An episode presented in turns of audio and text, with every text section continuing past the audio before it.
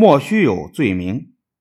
绍兴和议之后，巫术派使者给秦桧送去密信，说：“你天天向我们求和，但是岳飞不死，我们就不放心，一定得想法子把他杀掉。”秦桧接到密信，就对岳飞下了毒手。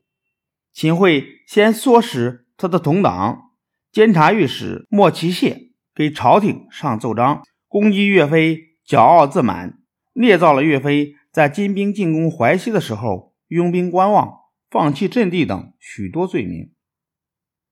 莫其谢开了第一炮以后，又有一批秦桧同党接连上奏章，对岳飞进行攻击。岳飞知道秦桧要陷害他，就主动要求辞去了枢密副使的职务。然而，事情并没有到此结束。岳飞原来是大将张巡的部下，后来。岳飞立了大功，受到张巡的嫉妒。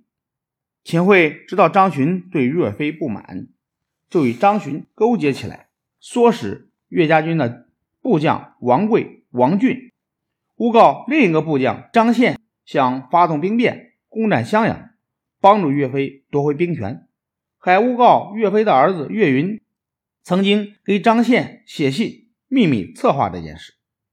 岳飞、岳云两人。被逮捕到大理寺的时候，张宪已被拷打得遍体鳞伤。岳飞见了，心里又难过又气愤。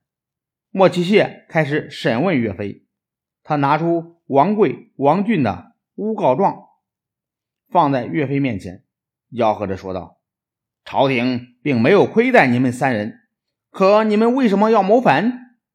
岳飞说：“我。”没有对不起大宋之处，你们掌握国法的人可不能诬陷忠良啊！秦桧又派御史中丞何柱去审问岳飞，岳飞一句话也不说，他扯开上衣，露出脊梁让何柱看。只见岳飞背上刺着“尽忠报国”四个大字，何柱看后大为震动，不敢再审。就把岳飞押回监狱。随后，他又看了一些案卷，觉得岳飞谋反的证据不足，只好向秦桧照实回报。秦桧认为何柱同情岳飞，不再让他审问，仍叫莫其谢罗织罪名。莫其谢一口咬定岳飞曾经给张宪写信，部署夺军谋反的计划。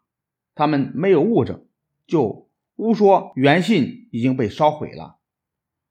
这个案件一拖就是两个月，审讯毫无结果。朝廷官员都知道岳飞冤枉，有些官员上奏章替岳飞申冤，结果却遭到秦桧陷害。老将韩世忠气愤地亲自去找秦桧，责问他凭什么说岳飞谋反，证据是什么？秦桧吞吞吐吐地说：“岳飞给张宪写信。”虽然没有证据，但是这件事儿莫须有，也就是或者有的意思。韩世忠愤怒地说道：“莫须有三个字，怎能叫天下人心服呢？”公元一千一百四十二年一月的一个夜里，这位年仅三十九岁的抗金英雄被害牺牲，岳云、张宪也同时被害。